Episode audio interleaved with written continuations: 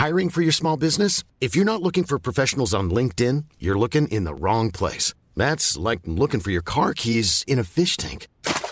LinkedIn helps you hire professionals you can't find anywhere else, even those who aren't actively searching for a new job but might be open to the perfect role. In a given month, over 70% of LinkedIn users don't even visit other leading job sites. So start looking in the right place. With LinkedIn, you can hire professionals like a professional. Post your free job on linkedin.com slash people today. Ever catch yourself eating the same flavorless dinner three days in a row? Dreaming of something better? Well, HelloFresh is your guilt-free dream come true, baby. It's me, Kiki Palmer. Let's wake up those taste buds with hot, juicy pecan-crusted chicken or garlic butter shrimp scampi. Mm. Hello Fresh. Stop dreaming of all the delicious possibilities and dig in at HelloFresh.com. Let's get this dinner party started. Hey, it's Ryan Reynolds, and I'm here with Keith, co star of my upcoming film, If, only in theaters, May 17th. Do you want to tell people the big news? All right, I'll do it. Sign up now and you'll get unlimited for $15 a month in six months of Paramount Plus Essential Plan on us. Mintmobile.com slash switch. Upfront payment of $45 equivalent to $15 per month. Unlimited over 40 gigabytes per month. Face lower speeds. Videos at 480p. Active Mint customers by 531.24 get six months of Paramount Plus Essential Plan. Auto renews after six months. Offer ends May 31st, 2024. Separate Paramount Plus registration required. Terms and conditions apply if rated PG. Mundo donde extraterrestres acechan a los humanos, dos soldados deben esconderse para sobrevivir sin su Old Spice. ¡Cállate! ¡Cállate! Hombre, hueles re feo. ¿Que no te pusiste el nuevo Old Spice Dry Spray con frescura de larga duración? ¡Cállate! ¡Nos van a oír! No puedo. ¡Apestas! ¡Te dije! ¡Se me olvidó el Old Spice!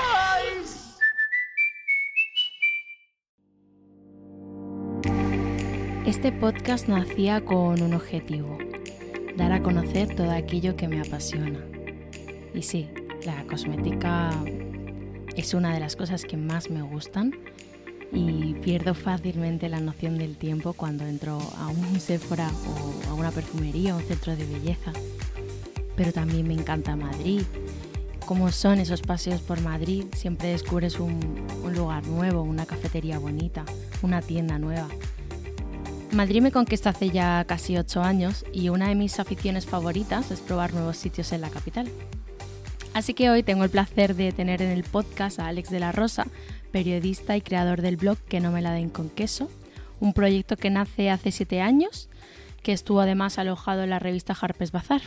Bienvenido Alex, ¿cómo estás? Bien, hola María, muchas gracias por, por, contar conmigo. Y bueno, no lo tengo fácil porque han venido amigos y gente a la que admiro mucho antes que yo, sí. como, como Anabel y María de la Conicum, Daniel Figuero. Tengo mucha, muchas ganas de charlar contigo. Eh, oye, cuéntanos cómo nace ese blog y, y, bueno, ahora también cuenta de Instagram, ¿no? Eh, no sé cuántos años llevas en Instagram y tienes ya más de 50.000 seguidores. Pues te cuento, esto la verdad que siempre que me lo preguntan me, me, me, me, trae muy buenos recuerdos porque todo surgió de una forma muy, bueno, muy a, muy a la aventura y a la locura, porque eh, yo estaba terminando la carrera de periodismo en la Universidad Complutense y justo antes de comenzar mi máster, eh, recuerdo una noche como de despedida de la universidad, una amiga nos invitó a cenar a su casa y todo el mundo llevó cosas con queso. No me gusta nada el queso, por eso se llama que no me la den con queso, porque mucha gente me lo pregunta también, es porque no me gusta nada el queso. Y todo el mundo llevó cosas con queso, entonces, claro, yo me quedé un poco con cara de póker, como pensando, oye, no voy a cenar aquí.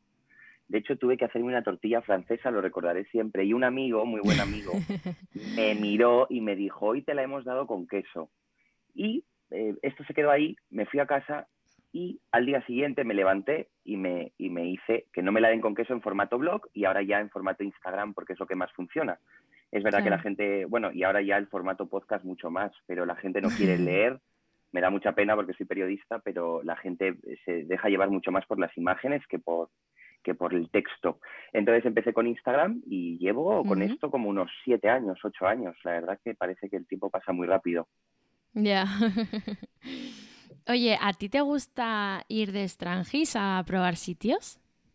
Sí, mira, te diré, eh, es verdad que al principio cuando comencé con el blog, bueno, pues eh, iba yo siempre a los sitios, yo sacaba mis fotos y contaba la experiencia. Lo sigo haciendo, uh -huh. pero es verdad que al final los restaurantes también entiendo que, que, a las cuentas de Instagram con ciertos seguidores o, con, o que, que, sigue bastante gente nos utiliza un poco como, como altavoz, eh, como se utiliza también a los periodistas para, para, contarle, para que cuenten las novedades, los cambios de carta.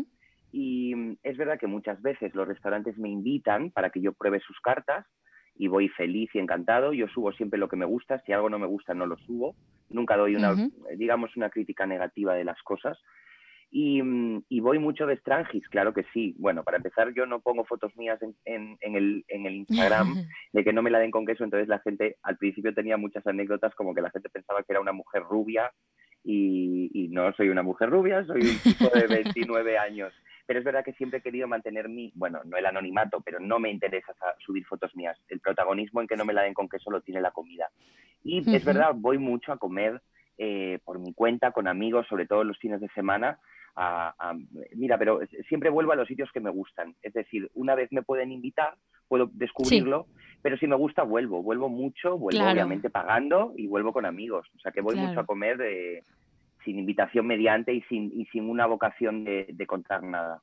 Claro, claro, claro.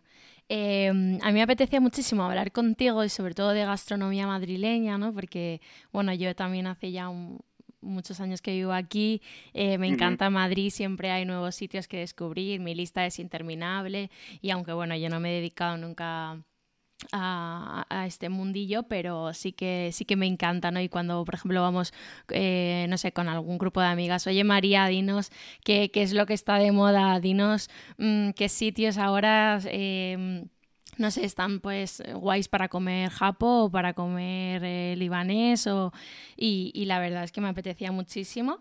Así que mm, eh, vamos a hablar de ello porque además también creo que puede ser un buen momento para ayudar a todos esos sitios ¿no? que han sufrido tanto durante la pandemia. Y, mm, y, bueno, también vamos a hablar de valientes que, que se han lanzado, ¿no? incluso en, en mitad de esta locura de esta pandemia. Em, si quieres empezamos por las aperturas recientes eh, que debemos probar pues este verano, por ejemplo. Vale, sí, sí, sí, me, me gusta lo que has dicho de esto de que apuntas las, las, novedades y las cosas que quieres probar, porque siempre digo que al final yo no soy crítico gastronómico y no me gusta nunca que, que se dirijan a mí como tal, porque al final yo soy eh, una persona que va a restaurantes, que los prueba y que da su opinión. Eh, digo que soy algo más, algo más parecido a ese amigo que siempre está enterado de todas las aperturas, de, los lugares donde tomarte una buena tortilla, donde tomarte una buena ensaladilla. Eh, mis amigos recurren siempre a mí para todas este, para este tipo de cosas. Y hablando de aperturas nuevas, la verdad que es muy ilusionante ver cómo en un tiempo tan complicado para la gastronomía, para la economía, para la humanidad, eh, hay muchos eh, valientes que se han atrevido no solo a seguir eh, adelante con sus negocios, sino a abrir nuevos negocios, que es algo que llama mucho la atención. Y estas últimas semanas he estado en sitios, por ejemplo, como Bar Manero, es un restaurante que acaba de abrir en, la, en Claudio Coelho. Sí, esta mañana lo he visto además paseando, porque he ido al retiro. Sí. Así que justo esta mañana lo he visto. Sí, sí, sí. Está muy cerquita del retiro, está en Claudio Coello, justo al final, con la calle Alcalá, y es un restaurante que viene de Alicante, que ya estaba el primer barmanero, se abrió en Alicante. Estuve el otro día comiendo, probando la carta y hablando precisamente con, él, con su dueño. Y mm, es un restaurante, yo creo que ahora mismo es el restaurante de moda donde todo el mundo quiere ir y donde es prácticamente imposible encontrar una mesa libre. Eh, porque no es un restaurante enorme y ahora con los aforos todavía eh, más complicado. Pero me encantó porque es el típico bar de tapas, pero como muy sofisticado, con, tapitas muy apetecibles, como un sandwichito de salmón con caviar encima. Eh, tiene cosas, bueno, más, más habituales como el bocadillo de calamares, pero dándole una vuelta. Me encantó. Comimos muy bien y bebimos muy bien, porque es algo que también me gusta mucho. Eh, tomamos unos vinos buenísimos que, ellos mismos además em, etiquetan, tienen su propio, su ah, propio vino. Y más aperturas, más aperturas, mira, me gusta muchísimo, aunque em, eh, no, no acaban de abrir, pero sí son restaurantes que quizás no conoce todavía mucho la gente.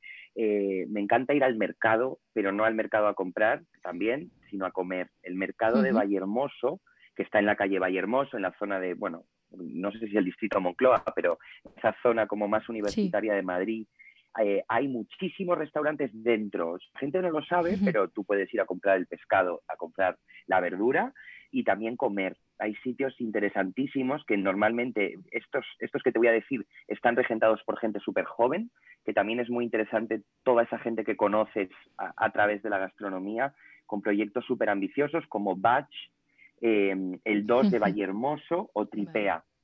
Son restaurantes que tienen cartas eh, dicen cocina de mercado, que es lo interesante, porque ellos compran todo lo que cocinan en el propio mercado.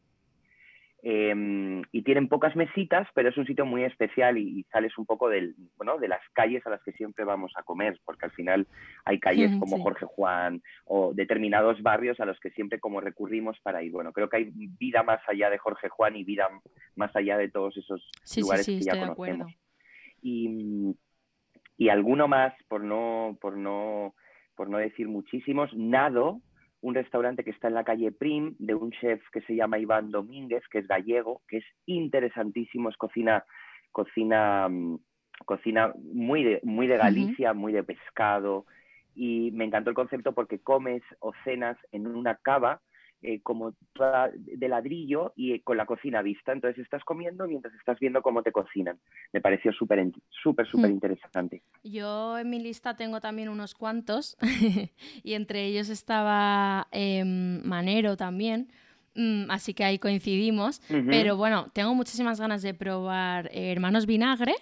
Ay, me encanta, ves, claro, se me quedan muchos por el camino. que nunca he ido y sí que he pasado por ahí mil veces, porque a mí me encanta pasear por Madrid, pero, pero mm, bueno, por el, que está en Narváez. Eh, hay, otro, hay otro en Chueca, acaban de abrir otro en Chueca. Es un sitio maravilloso para tomar el aperitivo. Tienen unas gildas eh, espectaculares y, y hay muy buen ambiente, muy buen rollo. El sitio es me encanta, me encanta. Fíjate, este no. Luego no, no he probado tampoco eh, el archiconocido Belmondo.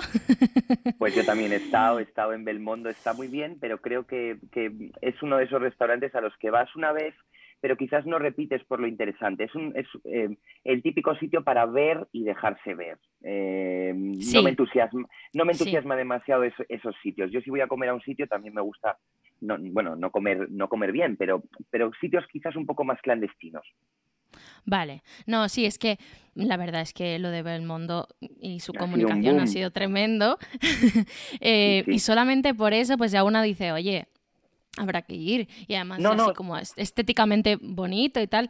Entonces, eh, me apetecía mucho, pero es verdad que cada vez que paso por la puerta me da un poco de pereza porque es que eh, está siempre llenísimo. Entonces digo, y últimamente no sé si te ha pasado a ti me imagino que tú también tienes una posición un poquito privilegiada, pero mm, con, con Belmondo me pasa que cuando, o sea, perdón, en Madrid me pasa que en las últimas semanas es casi imposible encontrar una mesa en un sitio. O sea, últimamente... Exacto, parece que em, cuando viajas fuera o vas a otros lugares, Madrid realmente ahora mismo es un oasis. Y, y, creo que más que nunca tienes que tener en cuenta el hecho de reservar para poder ir a comer, porque si no, todos los sitios ya están cogidos, ocupados. impresionante. Pero es verdad que Belmondo es uno de esos restaurantes en los que se crea cola fuera. Eh, te ponen en una, me, sorprendió mucho, yo iba con reserva, pero te ponen en una cola como a un lado, estilo, no sé, como casi Nueva York o Londres, y te dicen que esperes para ver si hay alguna persona que em, falla y no viene, para ver si hay una mesa que se levanta antes de lo previsto. Eh, jamás, jamás haría cola para comer en ningún sitio, no por nada, porque creo que al final hay que ir a disfrutar, no, no, no que sea como una, una pesadez ir a comer. Ahora que dices eso me acuerdo de mi madre, que siempre dice que ella, ella odia, por ejemplo, los buffets en los que hay que hacer cola para comer y todo ese tipo de sitios. Y, y dices que comer, o sea, me encanta comer, pero hacer cola para comer me parece una cosa como... Me parece que estamos volviéndonos un poco locos porque hay mucha, mm, eh, mucha oferta gastronómica en Madrid como para... hacer cola en un sitio. Y de hecho Belmondo se come bien, pero bueno, no deja de ser un italiano. Es verdad que reconozco que yo en los restaurantes siempre me quedo con algo de cada restaurante que me gusta y en Belmondo nos, el, el servicio fue increíble porque tiene unos, unos camareros como muy animados, eh, lo recuerdo muy divertido. Pero sí, es, es otro de los sitios eh, de moda ahora mismo. Bueno, tengo muchísimos más. Eh, tengo China Crown también. que me apetece mucho. Tengo pastora para, para tomarme un café o para tomar, comprarme un vino. sí. Vale, vale, vale. Hola, hola pastora, me encanta. Lo descubrí de hecho caminando por la Latina, porque a mí también me encanta caminar Madrid y descubrir sitios. y, y, iba camino a las Vistillas, que para mí es uno de los sitios más mágicos de Madrid para pensar y para reconciliarte contigo, con quien quieras, con Madrid, con y, me cogí un café para llevar y en Hola Pastora me sorprendió porque no solo el café es buenísimo, el local es muy bonito, pero tienen una selección buenísima de vinos ecológicos, vinos naturales. Entonces también es un sitio, ¿no? Eh, eh, es una cafetería en principio, pero ¿por qué no puede convertirse en el sitio donde ir a comprar el vino para llevar a un aperitivo que te han invitado, a una comida, a una cena? Me encanta Pastora. Totalmente, qué guay. Em, vale, si quieres continuamos, porque yo tengo una, mi lista es interminable, no me imagino la tuya. La mía es interminable, pero me vas a tener que pasar la tuya, yo te pasaré la mía y, ponemos en común. vale, vale, vale. Porque luego también se suman los deliveries a la lista, o sea, hay un montón de, cosas aquí en Madrid que, bueno, yo cuando voy a Málaga, es una de las cosas que, que yo soy de Málaga, una de las cosas que más echo de menos es que yo vivo en el campo en Málaga y ahí no hay delivery que exista.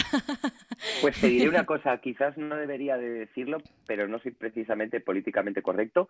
No es, eh, obviamente hay que apoyar la, la, gastronomía y en estos momentos complicados que parece que ya estamos pasando, el delivery se convirtió, digamos, en, la salvación. Yo participé de ello y pedí mucho a domicilio durante un tiempo, precisamente para apoyar eh, pero no soy fan del delivery porque me gusta vivir la experiencia gastronómica.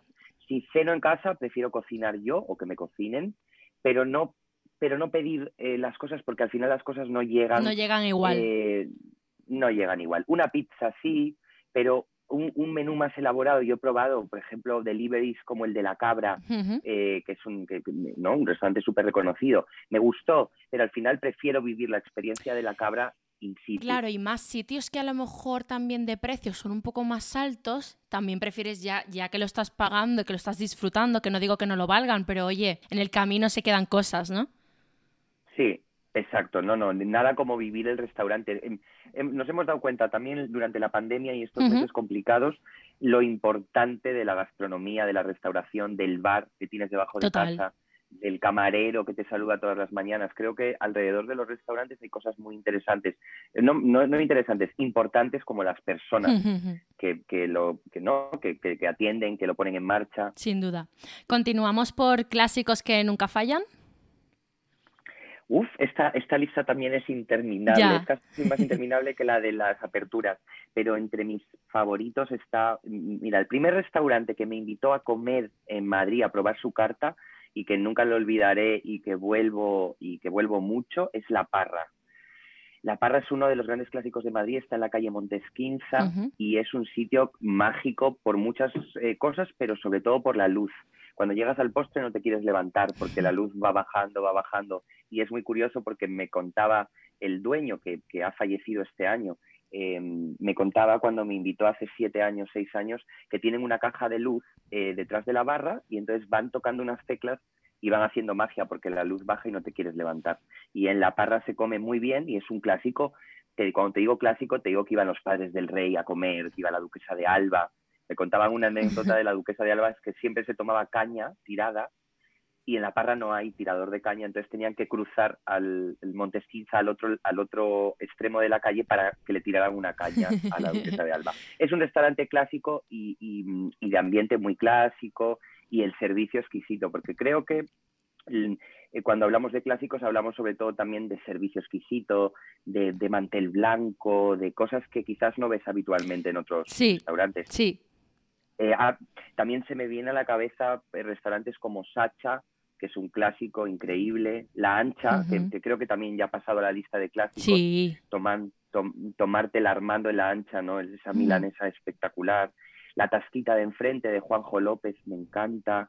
Eh, Cuenyas, que estuve el otro día, que es mitad ultramarinos, mitad restaurante, que está en la calle Ferraz, es otro clásico. Y, cuando dices clásicos, yo creo que hablas también de restaurantes redondos, donde sabes que vas a pagar, porque los clásicos suelen tener un precio no más elevado que, cualquier otro restaurante, pero de los que sabes encantados.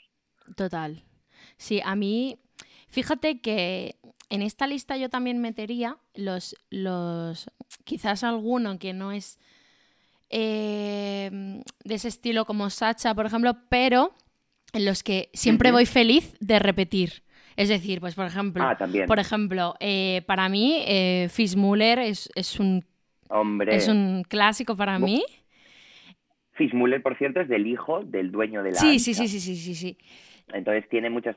Claro, Fitzmuller. Eh, para mí, luego también, pues, eh, si quieres tomar una buena carne, charrúa, por ejemplo. Charrúa, qué bueno. Charrúa me gusta. Y luego, por ejemplo, otro que a mí, para mí es un clásico, porque creo que también está muy bien. Calidad, precio, eh, servicio. Bueno, aquí quizás habría alguna opinión en contra, pero eh, el grupo Sushita creo que también lo hacen muy bien. Sí, ahora tú me dirás, tú me dirás ahora tu opinión. Fíjate, Pero mm, para mí, calidad-precio, porque justo además hoy he probado un delivery de, de sushi que es- he oído maravillas de él y no me ha gustado nada. Y, he dicho, claro, puede estar bien, pero si lo comparo con el grupo Sushita, creo que está tan bien conseguido pues el ambiente, el- mm, la calidad del producto o bueno, también eh, la oferta ¿no? de la carta y demás. Yo creo que por eso, al compararlo, el que he probado hoy se me ha quedado mm, regular, ¿sabes? Se me ha quedado como que no. Qué curioso porque trabajé con Sushita. Yo, al final, que no me la den con queso es forma parte de mi, de, bueno, un proyecto muy personal, pero además yo trabajo en comunicación, Sí. en relaciones públicas, he trabajado en agencias y, y llevé la comunicación de Sushita Café eh, en la agencia donde trabajaba hace como cuatro años. Eh, los conozco muy bien. He estado en la fábrica eh, que tienen a las afueras de Madrid donde producen el sushi que después venden en supermercados también Sí, y he visto con mis propios ojos el, el- el, ¿no? el cariño que le ponen a todo lo que hacen. Y el producto de Sushita, el atún, eh, todo lo que te estás comiendo es muy buen producto. A mí Sushita me gusta mucho, no, quizás no le daría la etiqueta de clásico, pero, pero me gusta mucho la atención, los espacios que crean. Eh, llaman varios además, yo, yo los conocí, empecé a trabajar con ellos cuando abrieron el de Alberto Aguilera enfrente de ICADE, que es el primero, pero fíjate, ahora ya tienen Monsieur Sushita, Madame Sushita, eh, me gusta mucho, me gusta mucho para el sushi. vale. sí. O sea, por eso te digo que para, para mí es un clásico, no porque sea un clásico como tal. No, pero me gusta ese apunte porque hay muchos restaurantes a los que yo vuelvo que no son grandes clásicos, por ejemplo, Lucy Bombón Sí, del grupo Tragaluz, que para mí es un grupo, mm, bueno, pues básicamente redondo, porque siempre comes bien, la atención es buena, los espacios son increíbles, por los que no ha pasado el tiempo, por cierto, porque son interiorismos. El Lucy Bombón lleva abierto 10 años, eh, 11 años, Sí. y, y- y parece que está abierto mm, ayer mismo, Total. porque Sandra Tarruellas, que es la, la encargada de hacer el interiorismo, ha utilizado materiales tan nobles como la madera buena, el metal, que no pasa el tiempo por ellos. Y Lucy Bombón, vuelvo mucho, vuelvo mucho, porque me gusta, porque siempre como bien, porque me atienden bien. Sí, Eh, eh, castizos, castizos, la lista también es interminable. Fíjate, yo, yo soy de Ponferrada, de León, pero llevo 11 años en Madrid, me considero medio madrileño y me considero, ya he hecho, ya he hecho una buena tournée por los restaurantes castizos. Me encanta la ardosa, que es un clásico para tomar tortilla de patata. Eh, bueno, el cocido de la bola, el cocido también del ardi. Lardi es un gran clásico Mm. que estaba ahora como en- casi en peligro de extinción. No sé qué ocurría ahí. Me comentaron el otro día, estaban como en venta, en traslado, en traspaso. A ver qué ocurre, porque Lardi eh, esconde muchos, muchos secretos también y muchas reuniones importantísimas de políticos y de. Lardi me encanta. Casa Lucio para los huevos Bueno, bueno, estrellados bueno. es un cliché, pero está muy a mí bueno. me encanta. Está y cuando ibas, en, cuando iba a lo mejor con mis padres hace años, eh, Ujú. y, y se estaba siempre Lucio ahí, siempre, siempre, siempre. Está, yo creo que sigue por ahí el tío, es, es un señor ya muy mayor. La pero última vez que fui no, no lo vi, Ujú. pero, pero sí que cuando iba pues hace 6, 7 años estaba siempre al pie del cañón, te saludaba, encantador. y la comida nunca Sí. falla, o sea, siempre mm, muy buena la carne, los huevos, todo. Me encanta también el landó. El landó está muy cerquita de las vistillas y el landó es otro clásico casi comparable con Casa Lucio. Se come también espectacular y es, y es, eh, es además de un clásico un, un restaurante muy castizo. Em, después tenía uno aquí que no he estado, em, se llama Bar Melos. Acaba de reabrir después de 40 mm, años de recorrido, está en Lavapiés y el clásico de allí, es muy castizo, muy de Madrid, es la zapatilla con la com y las croquetas. No tiene muchas más cosas, creo que tienen estas dos cosas y, otra, otra cosa más dentro de la carta. Solo vas a tomarte eso. Pero tres jóvenes emprendedores lo han vuelto, digamos, a reabrir después de, bueno, de, momentos duros en la, para la gastronomía y, momentos en los que hay mucha gente que ha tirado la toalla y ellos han decidido reabrirlo. Oye, eso me encanta, ¿eh? Y después tenía, sí, e, el Marmelos además ahora es, está como muy de moda y fíjate, está muy de moda, pero es otro concepto, es un bar muy barato y un bar de casi de barra, que ahora parece que están un poco prohibidas, pero que volverán seguro a llenarse. Volver, van a volver. Me encanta también Casa Salvador, está en la calle Barbieri y tienen callos, es una cocina muy madrileña y llevan abiertos desde 1941, es otro clásico de Madrid, en la calle Barbieri en Chueca. Y después, uno de mis favoritos, que no es para comer, que también se puede comer, tiene menú del día y tiene, pero para mí es uno de mis favoritos mm, de lo más castizo para tomar café, para tomar una Coca-Cola media tarde, el Café Gijón. Sí. No es un restaurante como tal, que sí, efectivamente se puede comer, pero yo, yo lo entiendo más como lugar para reunirte o lugar para estar tranquilo tomando algo y me encanta, últimamente voy muchísimo y este sí que es un sitio que esconde muchas historias de Francisco Umbral, de, de tantos escritores que estuvieron allí. Sí, oye, ¿alguna vez te has llevado una decepción o esperabas demasiado de un sitio? Pues fíjate, como mm, es curioso, pero yo de pequeño mi madre siempre dice que cuando yo me hice que no me la den con queso me decía, pero ¿cómo es posible que te hayas hecho algo gastronómico si tú de pequeño eras, bueno, no me gustaba probar demasiado cosas nuevas, no em, no era muy original en, la, en, lo gastronómico, me gustaba el filete, las patatas, el huevo y, cosas como muy de niños. Y después fui metiéndome en el mundo y, probando y probando y probando y ahora se ha convertido en casi una, una obsesión el hecho de comer. Pero no voy con grandes expectativas nunca a ningún sitio, ¿sabes? No googleo demasiado, no veo demasiadas opiniones previas, no.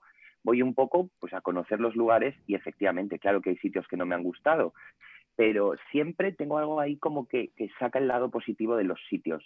Pues si no me gusta la carne que me han puesto, igual me ha gustado el mantel, que sonará un poco a tontería, pero a, mí me importa mucho a mí me lo parece. o sea, no me parece una tontería eh, porque mm, yo, por ejemplo, eh, igual también te va a parecer a ti una tontería, cuando voy a un sitio que me, me ha encantado eh, todo, el trato, me ha encantado la comida, me ha encantado la carta, todo, y de repente voy al baño, por ejemplo, y está muy descuidado, o no, pues para mí tiene mucho que decir eso. Totalmente. Entonces, y fíjate que los baños... hay cosas que, quizás son em, cosas no tan importantes, ¿no? como la calidad del producto, como, como la, oferta que tienen, el precio, eh, el servicio, ¿no? Porque eso es una cosa que es que te, te lo llevas, ¿no? Eh, y dependiendo, un sitio puede ser, puede estar muy bien, pero si, si el servicio ha sido malo, al final la experiencia va a ser mala, porque para, mí al menos es importante. Yo tengo un amigo que se ríe muchísimo de mí porque cuando voy a los sitios soy un poco abuela y, aunque leo la carta y todo, por supuesto, pero siempre pregunto, ¿qué me recomienda? Y mis amigos me dicen, eso es un error porque eh, te van a engañar, te van a decir lo que a ellos les interesa sacar. No. Y, y, a mí me encanta hacerlo. Hay un, me encanta. Hay un sitio que me encanta, otro de mis favoritos, que se llama Barrutia y el 9, en la calle Santa Teresa, eh, en las Salesas, casi muy cerquita de Fernando VI, de, de Alonso Martínez, que es un restaurante también eh, con mucha trayectoria y es muy interesante porque el chef siempre está, bueno, este, a este señor yo creo que no le gusta que le llamen chef, le gusta que le llamen cocinero, cocinero de toda la vida, está, sale y, te, y él mismo te dice cosas que están fuera de carta no es ni la camarera, es él el que te dice, oye, pues mira, hoy he comprado un tomate muy rico y tengo hecho este guiso y este. Me encantan los fuera de carta, muchas veces son mucho más interesantes que las propias cartas.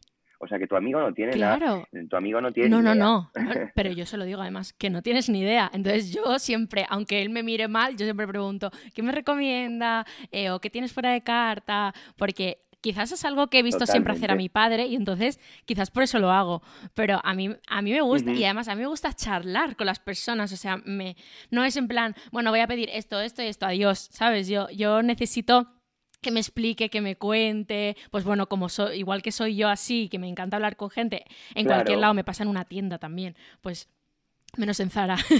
Eh, pero como yo soy así, pues eh, quizás también para mí eso es importante que me cuente. O por ejemplo, eh, una cosa que me encanta del grupo Dani García siempre son las vajillas y, siempre le doy la vuelta y miro de dónde viene y hago ese tipo de cosas. Yo también soy un obseso eh, un obseso de las vajillas. Creo que es muy importante, obviamente, lo que comes, el producto y cómo está cocinado, pero también dónde lo sirves. Todos comemos por los ojos. Eh, eh, no es lo mismo comerte una carne emplatada perfectamente con esto, con lo otro, que comerte una carne en un plato blanco. Que, que, que sí, quizás para tomármela en un chiringuito en la playa me, me Te da igual, porque además estás en la playa. y sabes dónde estás o, me encanta Galicia, me encanta comer en los típicos eh, bares de viejos que decimos, ¿no? En estos bares como... Y sabes a lo que vas, ahí no va a haber eh, em, ¿no? Em, extras, pero cuando vas a un restaurante en Madrid que se supone que es que tiene una decoración X, tiene una historia X, tiene un discurso, bueno, pues las vajillas también forman parte de este discurso. Y los baños, porque lo de los baños nos daría para otro podcast. Los baños de los restaurantes, mira, una, una idea que lanzo, los baños de los restaurantes dan para un Instagram porque ahora la gente casi, ¿no? Los restaurantes cuando te enseñan, cuando yo voy a probar una carta y de repente me, ¿no? El encargado te enseña, te hace un recorrido por el restaurante, los baños ya forman parte de ese recorrido, es una parada más y te los enseñan como, ¿no? Como entusiasmados y con ese espejo, con esas plantas. Los baños tienen mucho que decir, efectivamente. Hombre, yo he estado en baños en, Londres, por ejemplo, de restaurantes impresionantes. O sea, recuerdo un restaurante que se llamaba Isabel, creo que estaba en Mayfair, eh, que es que el baño era absolutamente espectacular, con unos papeles pintados espectaculares. O sea, yo no quería salir de ahí. O sea, yo tenía en, yo tenía en ese momento a mi novio esperando en la mesa, pero yo, yo estaba, eh, eh, venga a hacer fotos en el baño. Me pareció espectacular. Fíjate que, que seguro que nos escucha alguien y dirá, pero estos dos locos hablando, de... es que sí, yo creo que al final dentro de un proyecto gastronómico es todo importante, es muy importante el mandilón, el mandil mm. que lleva el camarero, el, el la camisa, el, el todo, todo suma, aunque es verdad que aquí hemos venido a comer total, bien. Total, total. Es decir, eh, si no he comido bien, por muy bonito que sea el baño, quizás no. No, no, no, exactamente, pero, pero sí que es verdad que, para mí los detalles cuentan y lo que dices también, ¿eh? uno tiene que saber dónde va, ¿no? Y, y saber si, si en un sitio, pues por ejemplo, si voy a un sitio que es de precio bastante alto y no tiene ciertos detalles que a mí me gustan en ese tipo de sitios, pues quizás la experiencia no es tan redonda como pensabas que iba a ser. Pero si voy a un sitio, pues como tú dices, un bar, una barra, eh, que no espero más que una caña bueno, que a mí no me gusta la caña, pero bueno, que un tinto de verano o cualquier otra cosa, eh, una tapa y demás, pues no me estoy fijando en, pues lo que te decía, ¿no? En el baño, en, la vajilla, eh, eso da igual, o sea, el plato blanco de toda la vida y ya está. Y ya está. Pero, pero bueno, me ha parecido interesante que digas que que no, no, llevas muchas expectativas, porque eso me parece difícil cuando, por ejemplo, últimamente, no sé si a ti te pasa, pero yo cuando veo en Instagram que alguien, o sea, mucha gente está yendo a un sitio, algunas veces sé que es porque es una estrategia de comunicación y demás, pero otras veces sí que eh, sin querer me creo expectativas de un sitio, porque a lo mejor todo el mundo habla de un plato concreto, ¿no? Eh, como me, me, pasó, por ejemplo, con los torreznos de Rostic, que yo no soy muy de torreznos y todo el mundo hablaba de los torreznos. Entonces fui y los probé, efectivamente estaban buenos, pero sigo sin ser muy de torreznos, aunque estén muy buenos. ¿Sabes? Claro, no, es, es claro, no, no, obviamente he ido a restaurantes que no, que, que de repente, pues la mejor carne tal, o el mejor stick tartar, o el mejor, y es verdad que vas y a ti quizás no te gusta tanto como habías escuchado, porque creo que la gastronomía, si tiene algo, es que em, cada uno nos gusta una cosa y a cada, cada uno tenemos una opinión de los restaurantes. Pero por norma general, si te dicen que comes bien en este sitio, en este sitio, en este sitio, y te lo dicen 10 personas, es porque se come bien. Después es verdad que las aperturas, nuevas aperturas, hay, ¿no? hay, como casi mucho más em, decorado y, Sí, sí, sí, sí. Se convierten en los place to be, ¿no? Y lo que tú has dicho, los sitios que la gente quiere ir, eh, ver y ser vistos, ¿no? Y, además ir a toda costa, ¿no? Como encontrar sitio y y también yo creo que es muy importante dejarle, esto, me, esto lo he ido aprendiendo, pero a los sitios cuando abren eh, hay que dejarlos em, rodar un poco, hay que dejarlos que, la cocina ruede, que el servicio ruede, que todo ruede para cuando lo vas a probar eh, tenga más sentido que, la primera semana. La primera semana un restaurante recién abierto, obviamente habrá cosas que fallen, pero es normal. Eh, ¿Nos dices un sitio perfecto para celebrar? Claro, mm, fíjate, yo para celebrar tiraría de clásicos, ¿no? Depende de lo que quieras celebrar, pero cuando quieres celebrar algo, mira, la parra que te decía, me parece el sitio perfecto para celebrar un aniversario de, boda, un aniversario de llevo un año con mi novio, em, para algo romántico. Y quizás después hay sitios, em, no, para celebrar con familia o donde siempre vas a comer bien, la bien aparecida, me encanta, la bien aparecida está en Jorge Juan, em, y se come espectacular eh, siempre, siempre que he ido he comido bien, la atención es un 10 depende con quién quieras celebrar, porque yo hay sitios a los que voy mucho con amigos. mira, yo últimamente no salgo de Bodega El Maño, que es una bodega muy castiza, por cierto, que lleva en pie muchísimo tiempo en la calle La Palma, muy cerquita de Conde Duque, no tanto en Malasaña, sino más en Conde Duque. Y es un sitio que, que, que, yo creo que sales a 15 euros por persona, comes y bebes, pero es un sitio muy de picar, bravas, croquetas, eh, ensaladilla rusa, pero es un sitio para celebrar también, es un sitio para celebrar otras cosas quizás. Vale. ¿Alguno más? Es que mm, mm, eh, eh, eh, quiero decir, el tema de celebrar, lo que te decía, depende lo que quieres. Lo que Mira, he estado hace, hace muy poco en un sitio, hombre, si quieres celebrar algo así como muy rimbombante, un cumpleaños que quieres no invitar a tus padres a comer, he estado en Ovillo, es un restaurante que está en la zona de prosperidad, que además es una zona que no es nada gastronómica en principio, es decir, que no es las típicas calles o barrios de Madrid donde vas a comer. Ovillo es del chef Javier Muñoz Calero y es como una antigua fábrica decorada, como eh, lo podría explicar, pero creo que son esos, sitios que tienes que googlear o meter en Instagram o ver tú, porque lo puedes contar, pero hasta que no estás en directo mm, no, no, no te haces una idea. Eh, está como decorado de forma industrial, con mucho verde y comes muy rico. Mira, es un sitio bueno para celebrar. Vale. Sí.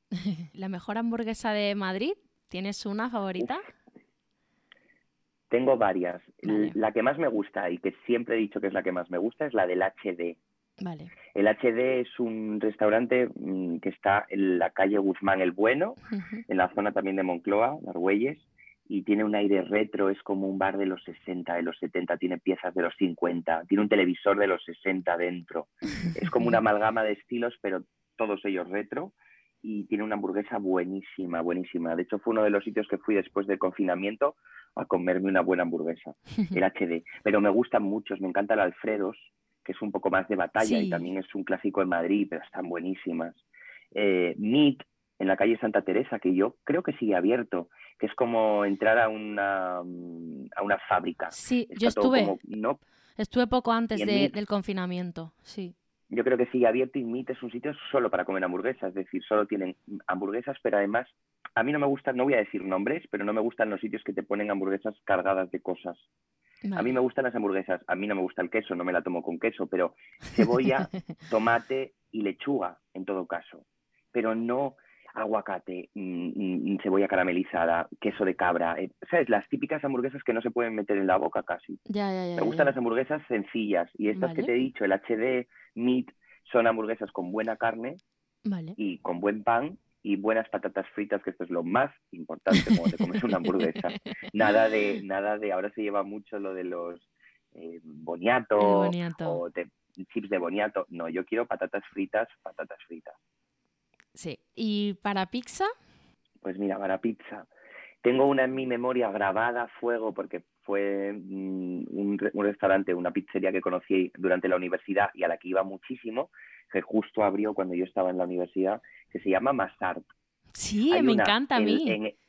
Hay una en el, bar, en el barrio de Moncloa, que es la que yo iba siempre porque yo estudié en la Complutense en Ciudad Universitaria, y acaban de abrir, bueno, hace dos años, Em, una en, el, en Goya, en la calle Goya. Esa, esa es la que yo conozco, sí. Bueno, pues esas para mí son de las mejores de Madrid, porque, no sé, yo creo que aunque estuvieran malas, me gustarían por los buenos recuerdos que, guardan los locales de Massad. Pero me encantan las de López y López, es una pizzería también como muy joven, eh, tiene un López y López en, en Lavapiés y otro en Malasaña eh, Mode Movimiento, que es un restaurante que se Mm. puso, yo creo que el restaurante más de moda después de la pandemia. Sí, sí, sí, Eh, sí, sí. Era imposible encontrar mesa, es un sitio espectacular. Todo el mundo eh, subía fotos a Instagram. todo el- es que es un sitio muy instagramizable. ¿eh? Realmente consiguieron co- no convertirlo en un escenario de fotos, porque la gente iba, yo creo que para sacar la foto. Es muy chulo, ¿no? Pero Que la cuando, que cuando entras, por ejemplo, ves el horno, eh, horno de pizzas. enorme. Sí, sí, sí, sí, sí. Sí, eh, esas pizzas están muy ricas, pero también, por ejemplo, las de piz- eh, Pizza Posta, que es de los dueños de Pum Pum Café, que es un café que está en Lavapiés, pues ellos abrieron también esta pizzería que me gusta porque como que su título es Buena Pizza y Vinos. Entonces es un sitio como muy neoyorquino. Hay una pizzería, fíjate, hablando de pizza, se me ha venido a la cabeza, em, una de mis favoritas en Barcelona que se llama Parking Pizza que si no lo conoces tienes que googlearlo porque es de- realmente construyen las pizzerías dentro de antiguos parkings eh, de coches. Entonces consiguen hacer unos locales espectaculares que te da la sensación de que no estás en, en España, ¿no? Nosotros que tenemos como esa cosa de, siempre- a mí no me gusta, pero de inspirar, ¿no? Los restaurantes en Sí. Nueva York. O lo- en vez de tirar más de, de- de nuestros inputs castizos o, de, o de nuestra esencia. Pero Parking Pizza en Barcelona es súper, súper llamativo. Se me quedó grabado. Digo, si algún día tengo dinero, montaré un Parking Pizza en Madrid. Pero necesito, hago un llamamiento, necesito socios inversores. Es que guay. Además, mira, justo eh, hace, pues no sé, ahora, bueno, ha- hace más de un año ya, porque fue, fue antes de la pandemia. Eh, pero justo estuve en un concierto que fue en un parking. Y mm, iba súper reticente yo a ello, la verdad. Pero y- me llevé a mi mejor amigo, me habían invitado, me llevé a mi mejor amigo y a él le pareció el conciertazo de su vida, vamos. O sea, lo gozamos. Me encanta, pero no, me encanta el concepto de los parkings, porque Sí. al final esto que te digo es una pizzería, pero dentro de un parking se podrían... Yo paso mucho, pues hay un parking en, en, en barrio de Chueca, que es un parking no demasiado grande, pero muy especial, y me imagino siempre montar ahí algo. Bueno, por tiempo al tiempo. Claro que sí. Un sitio para eh, comer, tomar algo rápido y del que siempre salgas feliz. Te diría, mira, eh, el otro día estuve eh, conociendo un sitio que acaba de abrir después de la pandemia, un, un chico argentino encantador, eh, que se llama Masticar, que está en la calle Recoletos. Es un sitio muy pequeñito, un, un local que ya, eh, que ya había tenido previamente otros locales que no habían funcionado, pero yo creo que aquí ah, eh, ese chico ha dado con la tecla, es un sitio muy tranquilo, muy pequeñito, pero que tiene eh, platos del día, un menú, pero que no, que va variando, eh, lo cocinan todo allí en casa y después tiene eh, un brunch, eh, una merienda, un desayuno siempre rico. Y me gustó mucho conocerlo y, y me gustó para tomar un café, para reunirte. Sí, Eh, Aquí tenía apuntado también, te lo dije antes, pero Lucy Bombón me gusta mucho porque siempre salgo como muy contento y me parece un sitio muy para hacer una comida de trabajo, muy tranquilo. sí. Es que, eh, mira, yo cuando te pregunto esto, a mí el que se me viene a la mente, del que siempre salgo contenta, siempre tengo un, siempre recibo un muy buen trato. También es verdad que ya me conocen y demás, pero es, es un, será un sitio que yo creo que tengo demasiados buenos recuerdos porque justo estaba al lado de la uni, que es Magasan. Eh, Ah, claro. y, y en este sitio, pues es que yo he ido a desayunar, he ido a merendar, he ido, pues como dices, a una reunión, he ido a trabajar yo sola. Me encanta Sí. Me encanta el pavito, el pavito de, de Magasanz, ese sándwich. Pues yo no sé si lo conoces, pero y es que no sé si ha cerrado ahora, pero me acuerdo, descubrí un Magasanz en la zona del Museo de eh, Reina Sofía, Sí. donde hacen el mercado de motores, bajando el Paso de las Delicias. Ahí abrieron un Magasanz increíble, enorme, que me encantaba. Me encantaba ir porque no había nunca muchísima gente. Pero Magasanz es otro sitio que está muy bien para Sí, sí, sabes sí, vas. claro. Vamos a ver, te vas a tomar un sándwich y, y a tomarte una Coca-Cola, pero es, pero es muy Sí, sí, agradable, sí, es verdad que los chicos son muy majos. Sitios bonitos para desayunar, tomar un café, eh, trabajar así, pero estar a gusto. Mira, bueno, para desayunar, que también esto es un capítulo aparte que da para un podcast don- donde Bueno, desayunar. Da para dos o tres sí. episodios los desayunos en Madrid. Sí, me encanta, me encanta desayunar, por ejemplo, la maruca o la primera tienen una tortilla de Sí. patata increíble y los desayunos los hacen muy bien porque en la primera, por ejemplo, que es el número uno de Gran Vía, encima de la joyería Grassi, eh, con unas vistas increíbles, te dan siempre, bueno, pues la tortilla, un, platito de fruta, tienes bollería, un buen café, y es un sitio súper tranquilo, porque es verdad que la gente lo vincula más a la, a la hora de comer. Y la primera, la parte de arriba es, a mí me encanta. La maruca también se come muy bien, es del mismo, de Paco Quirós, que es un, es un crack y que, por cierto, va a abrir ahora, va a reabrir. Va a abrir, va a abrir ahora. Café Santander, que es un clásico, que, que, que recuerdo yo vivía muy cerquita durante una época y cuando cerró, que cerró antes de la pandemia, la gente le dejó mensajes, eh, pusieron unos, unos folios enormes para que la gente del barrio pudiéramos dejar un mensaje de, de, despedida.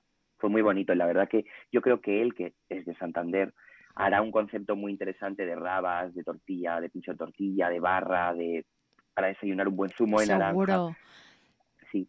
Y... Sí, lo escuché que estuvo él en estuvo con Javier, Aznar, En, el, en el Hotel Jorge Juan. Sí, sí, sí. Y, me encanta, muy cerquita de ahí, fíjate que es el típico sitio donde también estoy muchísimo porque me tratan muy bien y porque no es un sitio de moda, que es decir, que al final es un sitio casi más de barrio. Café Almagro, Em, en la calle Almagro. El Place to Be. place to be, pero sí, de hecho le han hecho muchas bromas alrededor, pero yo trabajaba mucho, durante mucho tiempo trabajé muy cerca y yo no le encontraba ninguna cosa, ¿no? Yo, yo lo veo como mi bar de, de, de cerca del trabajo, ¿no? Los camareros me tratan, ya saben cómo me llamo, me ponen lo que quiero y me gusta mucho desayunar ahí porque no hay mucha gente a la hora del desayuno. Ya si quieres ir a tomarte una cerveza a las 7 tienes que llamar con dos semanas de antelación. Pero con dos o, tres. Bueno, a mí me conocen, cuando quieras ir dímelo, yo les llamo, yo les escribo por WhatsApp, esto es muy curioso, ya les escribo por WhatsApp a los camareros para decirle, "Oye, que voy en un rato." Pero para desayunar la gente no, bueno, la gente lo sabe, pero que no es el típico sitio donde va a desayunar eh, todo el mundo. Tienen un desayuno, el desayuno andaluz, que es como la típica tostita de pan con tomate, aceite y jamón, pero jamón rico. Y tu café, tu zumo de naranja natural. Me hace mucha gracia lo que hay alrededor de este sitio, porque yo viví un año eh, encima. O sea, ahí arriba. Ahí arriba viví un año. Y es verdad que yo no sé qué tenía, pero lunes, martes, miércoles, jueves, domingo, o sea, todos los días lleno, pero lleno. Te digo el truco y además de que te tratan muy bien, de que cuando vas mucho ya te conocen y no tienen, eh, se come bien, tienen un menú del día que está rico y después lo mejor eh, que es, es mucho más propio del norte de España eh, es el pincho. Eh, tú cuando tú te sientas en Madrid en un bar y, o te ponen unas patatas fritas o te ponen unas aceitunas, pero no es lo habitual. Casi que las o no te ponen nada. O no te, no, te digo, no te ponen nada en la mayoría de los casos. En Café Almagro, cuando te sientas a las 7 de la tarde y te pides una caña, empiezan a salir y a desfilar bandejas de pinchos, sándwich mixto, que para mí es uno de los mejores sándwich mixtos de Madrid, mixto, empanada de atún recién hecha, eh, torreznos recién hechos, eh, em, em, quiero decir, te dan con lo que tú estás consumiendo, hmm. te van dando comida, entonces te apetece estar allí, ¿no? Porque al final, eh, em, em, y después es verdad que es imposible, por la tarde eh, es una locura, está lleno, pero hay mucho ambiente. sí.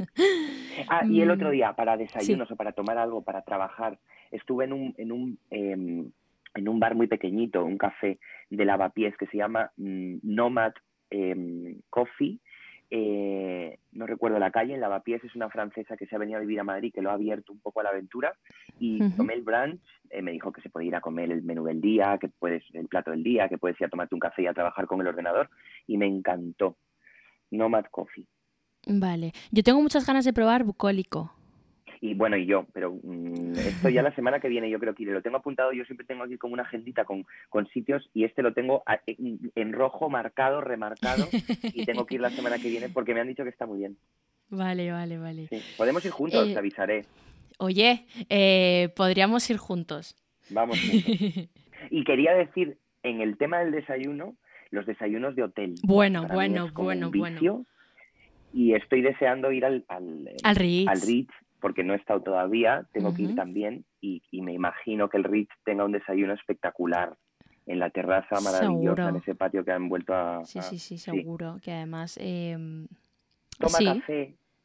Toma café es otro que también me van viniendo a la mente, otro que también es muy socorrido para trabajar. El otro día me levanté muy pronto y fui a, eh, a caminar y, y, me quería pasar por el Toma Café de Olavide y ya estaba todo abarrotado dentro con gente con su portátil. Es muy agradable. Qué guay, pues nunca he ido, pero iré. Yo es que no soy muy cafetera, eh, pero sí que es verdad que a todos los que les gusta el buen café, eh, veo que ese sitio es como el número uno para, para tomar café. Toma café. Sí, yo creo que fue uno de esos primeros que, que, que siguió esta estela de los, ¿no? Del café bueno y De de, hecho, cuidar el, el- el- Perdóname, creo que hay sitios que, to- que venden su café también, ¿no?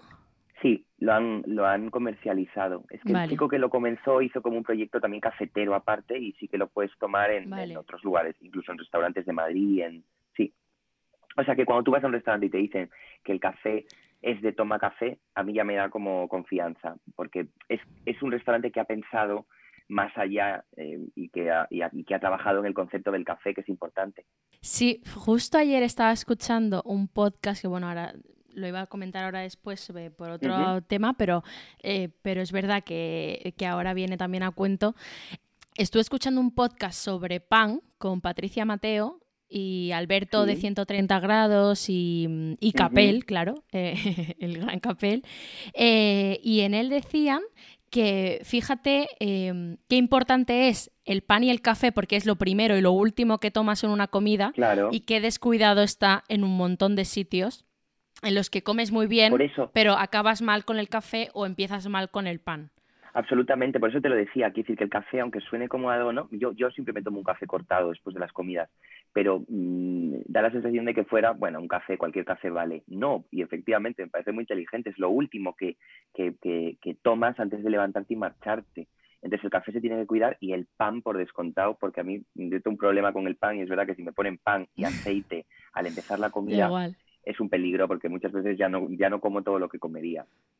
Total, total. Yo soy siempre de las que pide más pan. Y yo, y yo, y yo.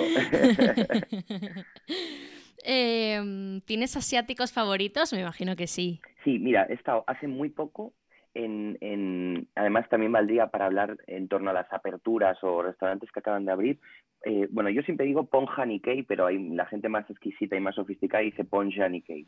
Eh, está en la calle Almirante y mm, es cocina Nikkei.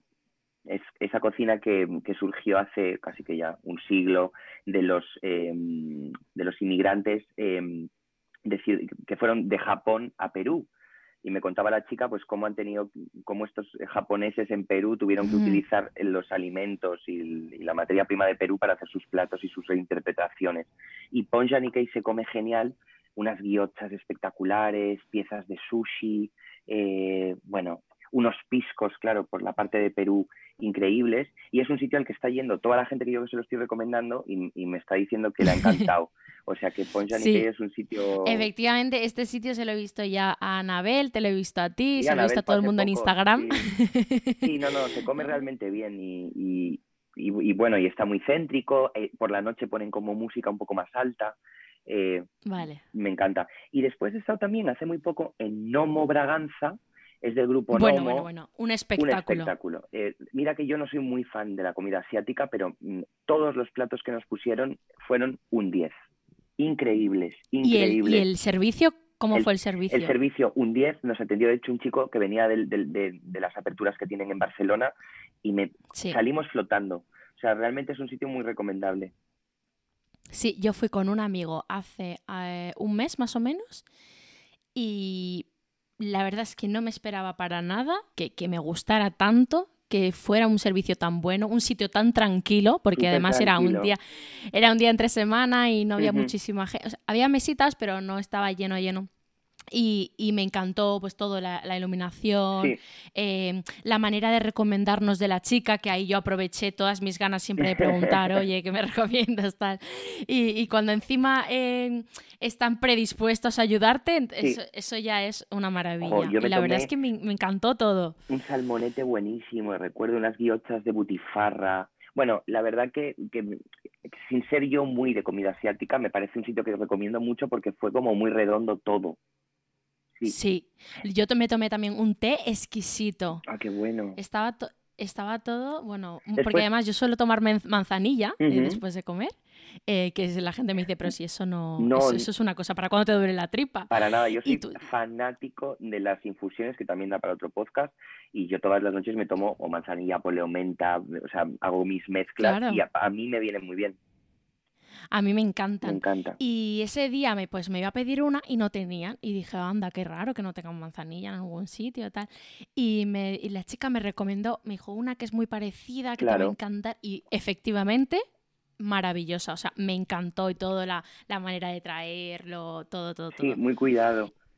Y después estuve, fíjate, hablando de asiáticos, estuve el otro día en un chino, que tampoco para mí la cocina china es como la que más me, me, me gusta, pero estuve en uno que se llama Ming 1947, en, eh, por la zona de Montera, una zona en la que yo no voy mucho a comer, y me sorprendió porque, claro, mm, quizás es que yo no había estado nunca en un chino chino, pero es que los que te atendían eran chinos, la comida era indescifrable, la carta yo no sabía qué pedir porque todo me parecía como una cosa extrañísima y nos recomendaron ellos y probé cosas que jamás hubiera probado y me gustaron y para la gente que le gusta la cocina china, he hablado con mucha gente que me dice que es, bueno, que, es un sitio ¿no? que se come muy bien si, si quieres tomar eh, comida china. Y después te iba a decir sushita, fíjate que ya hemos hablado, pero que sushita para, para delivery o para ir a tomarme de repente sushi cuando me apetece, California Roll, está buenísimo. Sí, Sí, está muy bien. Los postres están muy ricos. O sea, la verdad es que Susita es, es siempre un, un Sí. acierto. Y luego el, el último, ¿no? El, el, el club que, que a mí me encanta. el club que es, Está muy guay. sí, sí, sí, sí, sí. El interiorismo está muy chulo y, y está muy guay. Mm. Fíjate También que es- yo creo que, Sí, porque sí, sí, los dime. conozco, pero que es personas que, las personas que están detrás de ese proyecto, que Sandra, Sandra, Natacha, eh, las amigas de toda la vida que se juntaron para montarlo, están muy pendientes de todo, que es algo que también me interesa mucho de los restaurantes. El que lo monta está pendiente no solo de la carta, sino también del interiorismo, está de los pequeños detalles, y ahí se nota. Hmm. Eh, ¿Sueles ir a algún libanés o israelí o te gusta ese tipo de comida o no?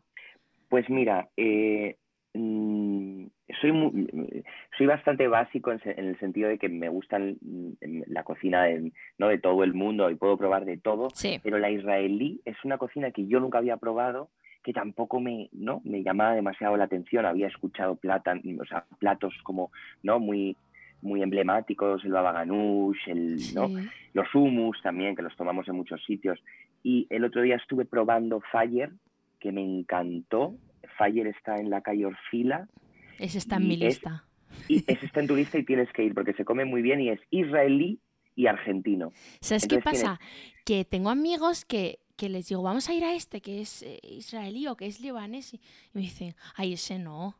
Entonces, Ya, no es- estoy buscando el compañero o la compañera para ir. no, pues, pues de verdad Fire eh, eh, eh, me sorprendió muchísimo. El sitio es muy bonito, además está muy Sí. cuidado y tiene la parte de la parrilla argentina, las carnes y también toda la parte eh, israelí. Y me sorprendió, probé unos platos increíbles, que no sé cómo se llaman, porque además pronunciar esos platos es eh, tremendamente imposible. Pero los hummus están muy ricos, el, el baba ganoush que te digo, y platos, como muy especiales, pero súper ricos. Después el emplatado es como muy vistoso. Me gusta mucho Fire, volveré, volveré pronto. Yo estuve en Mune, es el último que he Mm, ido tengo ganas este de ir. A mí Está me gustó. En, en Pelayo, en la calle Pelayo, ¿no? Sí, sí, Sí. sí, sí, sí, la, una calle emblemática también eh, de Madrid. A mí me gustó, aunque no sé si por la hora en la que era la reserva, porque claro, ahora con esto de la pandemia hicieron como dos turnos, y entonces o era muy pronto o era muy tarde, es algo que también me pasaba en Cristina Oria, ¿no? O era la una y media o ya era las tres y media. Y, Claro. mm, y yo no sé si fue porque era muy tarde o qué, pero el servicio no me, no me gustó mucho. ¿No te la gustó? comida sí. También lleva poco tiempo. Yo creo que este restaurante también le Sí. falta rodar un poco. No, Me no, y a mí me gusta darle segundas oportunidades a, las- a los sitios. ¿eh? Porque también Es depende no- mucho de lo que pidas, de, de- sea, es que Sí, y también eh, yo siempre digo a los camareros, hombre, si al final eh, vas a comer, lo que quieres es que te atiendan bien. Pero un camarero puede tener de repente un mal día, igual que tú puedes tener un mal día. Hay que, eh, bueno, pues si ya voy tres veces y no me han atendido bien, quizás no vuelvo, pero las segundas oportunidades en restauración, si has comido bien y hay algo que ha fallado, ¿por qué no? Pues Mune quiero ir, Mune me han hablado muy bien de la cocina, me lo apunto. Eh, bueno, ya me he enterado que te gusta el pan, porque para Me mí es para mí es de lo, mejor que hay. Eh. Panaderías imprescindibles en Madrid, porque esto, hablando del, del episodio que escuché el otro día y que me gustó mucho, o sea, se llama panadería a muchas cosas que no son una panadería. Bueno, Y en Madrid, además- a mí me encanta porque en Madrid se están poniendo de moda las panaderías de verdad, o sea, donde hacen pan de verdad, no pan industrial, precocido, de estos que después descongelan. Yo no sé cómo funciona, pero es que casi no quiero saberlo porque yo no quiero comprar ese pan. Claro, eh, fíjate, yo soy, como te decía, de Ponferrada, de León, y aquí las panaderías son panaderías. El pan es mucho más barato que en Madrid, eh, eh, y, y- y fuera parte eso, eh, las panaderías venden pan que hacen por la noche, el panadero trabaja mm, mm, por la noche, cocina el pan, lo vende por la mañana, quiero decir, hay todo un ritual a- alrededor de las panaderías. Y en. Madrid es verdad que han abierto muchas, eh, no voy a decir nombres, pero hay mm, ya de repente como franquicias de panaderías que Bueno, que no quiero decir el nombre, sabrás cuál es, pero es que vas caminando Sí. por Madrid últimamente y es la misma, abierto en prácticamente todas las calles de Madrid. Yo digo, o, o est- o estoy viviendo un espejismo o no es posible que esta panadería esté en todas las calles. Y Sin embargo, hay. Y carísimas. Yo el otro día le decía, fíjate, a mi abuelo lo que me costó, a mi abuelo, y cuando digo abuelo, hablo de un abuelo en el pueblo, eh, acostumbrado a pagar, eh, ¿no? A, a comer la lechuga de su huerto, a comer las- los huevos de sus gallinas y a comprar el pan en la panadería de toda la vida, que, que tienen una concepción del dinero muy diferente a la nuestra. Y le dije, no sabes lo que me ha costado una hogaza, una hogaza, que no sé si en Madrid se dice hogaza, pero aquí en el norte Sí, sí, sí, sí, sí, sí. una hogaza de pan, ¿cuánto me costó? Y me dijo mi abuelo, ¿cuánto? Y le dije, 5 euros con 50. Y me dijo, no, no, A mí te lo, no, no lo puedo creer porque aquí en el pueblo vale 2 euros. Una hogaza, una buena hogaza. Bueno, Entonces es verdad que es, es complicado si te quieres gastar, o sea, si te quieres comprar buen pan, muchas veces te tienes que gastar mucho dinero, pero a mí me gusta tener siempre pan, aunque sea congelado, ¿no? En, eh, en el- Sí. Para sacármelo para desayunar o para cenar, una, una rebanadita. Yo siempre sí, lo porque compro- el ritmo en el que vivimos nosotros no es para, no te da para ir a la panadería por la mañana. Eh, Claro, y todos los días Y, es- comprártela. y además, no. pues eso, si vives solo, si tienes, eh, pues eso, que al final cada uno va a su, a su historia, ¿no? Entonces, yo también, Que- pero me gusta comprar buen pan aunque lo vaya a congelar, porque luego se nota también. No, es que sí, es que ahí, ahí es donde se nota. Cuando hablo de congelar, la gente dirá, ay Dios mío, congela el pan. Sí, sí, el pan, el buen pan se puede congelar y lo puedes tener tiempo y tiempo en el congelador que cuando lo sacas va a estar igual. Eh, por eso eh, tienes que gastarte un poco más el dinero en, en Madrid. Lo que debería hacerme es llevarme munición desde, desde mi pueblo, llevarme una munición de pan o montar una panadería yo, no sé. o comprar Pero- un congelador fíjate- solo para pan. porque- O- exacto, de estos enormes. Sí. Y yo siempre voy, el que la descubrí hace ¿Sí? poquito, aunque es una, pana- una panadería de toda la vida, mm, en el barrio de Tetuán, que es em, se llama Madre Amiga. Baila Amiguiña. Tengo unas ganas La de ir, es es- que me pilla lejos y por eso pues- no he ido. Claro, yo vivo muy cerquita, entonces la, la Amiguiña era la, era la panadería de toda la vida y ahora le han dado una vuelta, hay un concepto como mucho más moderno, de- de, interiorismo, de concepto toma café, pon el café, tienen unos dulces espectaculares y tú estás viendo el obrador cuando vas a comprar. El otro día estaba con, con una de las chicas que lo han montado que me lo enseñaba antes de Navidad, por cierto me llevé un roscón de reyes espectacular y mucho pan, me fui cargado de pan. Y ahora vuelvo siempre a comprarlo porque, porque es tan rico, está muy bueno. Y pan de lirio también me gusta, pan, Pan de lirio, sí, sí, sí, sí. que, bueno, está, ya tiene bastantes eh, localizaciones en Madrid repartidas. sí. Pero bueno, Vende también en corte Madrid inglés, ten- ¿no? Aquí en Madrid ya. En el corte inglés de Nuevos Ministerios acaba de abrir una, una pequeñita. Y, y bueno, el pan es caro, creo que tenemos que, que entenderlo cuando vivimos en Madrid. Bueno, en Madrid es caro todo, pero si quieres comprar buen pan, tienes que pagarlo, sí, en Madrid. También es verdad menos. que si hay que pagarlo caro, mejor pagarlo caro en un buen sitio que en un sitio que te estén engañando, ¿no? Exacto, porque después lo que tú decías, creo que se ha jugado mucho con el pan, o sea, hay muchos sitios que, que se han hecho llamar panaderías. Yo recuerdo el primero, yo recuerdo cuando empezó el boom del pan en Madrid, hay un sitio que, que realmente fue el primero, que es Panic, Panic. en Conde Duque. Ujú. Y Panic fue, o sea, en Panic se creaban unas colas fuera y se agotaba el pan. Que es que es algo como, como ilógico en, en- en otros lugares. ¿Cómo se va a agotar? ¿Cómo va a haber cola para ir a comprar el pan? Es un acto, eh, un, un acto de lo más cotidiano en cualquier sitio, ir a la panadería por el pan. Pero sí, Panic lo hizo muy bien, pero es verdad que después ya muchas fueron no como detrás de él creando otros conceptos. Pero bueno, hay pan bueno en Madrid, o sea, eso, eso podemos dar fe. Oye, no podía dejar de preguntarte por la mejor ensaladilla. Y es que aquí yo tengo también mi. Tengo muchas como opiniones encontradas porque eh, últimamente he estado en varios sitios y he tomado mala ensaladilla, en buenos sitios.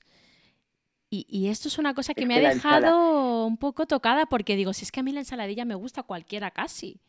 Pero... Eh, fíjate que es una de las pruebas de, yo creo que para, no para saber si un restaurante es bueno o malo, pero que una cosa como una croqueta de jamón, una ensaladilla o un pincho de tortilla, cuando te lo tomas en cualquier sitio, si está bueno, dices, bueno, pues mira, ya yo creo que nos vamos a atrever con otras cosas, porque son cosas que parecen fáciles, pero creo que tienen su intríngulis, una buena ensaladilla rusa, y, pero sí que cuando pruebas una mala ensaladilla rusa te decepciona totalmente, porque es ese sabor, ¿no? Como, pues eso, te gustan lo que tú dices, casi que nos gusta cualquier sí, ensaladilla. A ver, también es verdad que quizás no me hayan gustado estas últimas, no porque estén malas, sino porque también le están dando unos cambios de sabor eh, muy fuertes. Están, en muchos sitios están jugando demasiado con la aceituna. A mí no me gustan los encurtidos. Entonces, quizás se juntan muchas cosas, ¿no? Sí. Bueno, y darle una... Y es que tampoco entiendo, fíjate que he probado sitios, pero que tampoco entiendo en los restaurantes que le dan vueltas a cosas como la ensaladilla rusa. La ensaladilla rusa es ensaladilla rusa y yo me la tomo siempre en los mismos sitios porque es ensaladilla rusa como la que hace mi abuela, como la que hace mi madre, una ensaladilla rusa de casa. Yo siempre la tomo. Mira, me encanta. Estuve hace poco, yo no había probado. Casa Orellana, que es un sitio también, por cierto, muy castizo. A mí me encantó también. Me encantó. En Casa Macareno, Casa Macareno, em, eh, los dueños de Casa Macareno son dueños también de Bodega El Baño, que es la que te ah, decía que voy mucho. Y son sitios perfectos como para picar algo, tomarte un vino, una caña, el vermut. Y dan una ensaladilla rusa muy buena y también en Taberna Pedraza. Te tomas la tortilla de Betanzos y te tomas una muy mm. buena ensalada. Bueno, para mí... En el café comercial. Perdona, para mí la tortilla, para mí, ¿eh? de las mejores de Madrid... Eh, Dime, porque esto es, esto es una pregunta, la pregunta O sea, la pregunta es a mí y no a ti. ¿Cuál es la mejor tortilla? te la hago a ti, te la hago a ti. Para ti, ¿cuál es tu mejor Para mí, es Okafu. Ah, bueno, muy rica. Ay, no te, no Muy deshecha para mi gusto. Muy deshecha para tu gusto muy deshecha para mi gusto. muy rica, pero muy. Fíjate que ayer mm. eh, probé la de Bar Carallo y estaba ah, extremadamente salada. Muchísimo. Claro, esto ya son problemas problemas del directo. Claro, claro. Pero es que ya la había probado antes y no me había parecido perfecta. Entonces, entonces, ya. Por ejemplo, a mis amigos les encantó porque les encanta la sal, pero a mí no me gusta, no me gusta tanto abusar de la sal la cocina muy salada. Pero tienes que ir, mira, a mí me encanta. Bueno, si te gusta la de la de Okafu, la, la taberna pedraza es la, la, no, la clásica de como de Betanzos, que es la, tortilla de patata que no está muy hecha, que está casi líquida. Pero a mí me encanta la de la ardosa, es otro clásico. La del rincón, mi favorita es la del rincón, está en Malasaña es un bar que lleva toda la vida abierto y es un bar que, tiene una carta muy cortita, pero que la tortilla de patata es como el gran, la, gran estrella de la casa. Y te la tomas con una caña, quiero decir, no, es, no, no tienes que sentarte a comer como tal. El Silcar, está muy buena. Y, eh, Casadani. clásico en el mercado de la Paz. Casadani es un clásico, es verdad. ¿Y para bocata de calamares tienes algún sitio?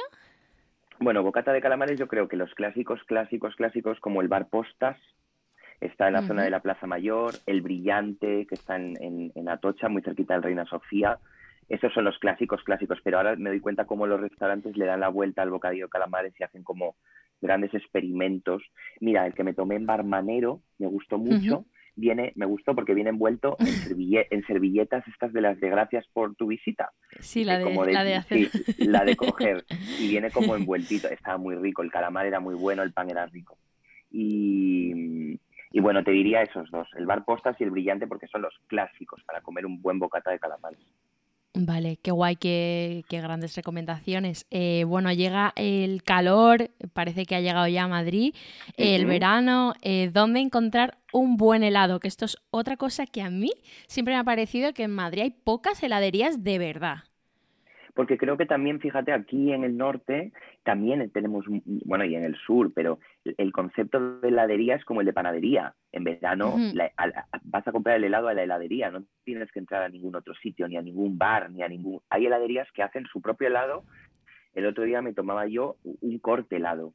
Soy muy, muy defensor del corte que, la gente, hay mucha gente que ya ni sabe lo que es un corte. Que no sabe lo que es un corte. Claro, pero es galleta, helado galleta y te lo comes como si fuera un cucurucho, pero, pero en formato cuadrado. Sí, es un clásico em, que además suele ser sabor eh, vainilla, chocolate o fresa, ¿no? Algo así, o nata.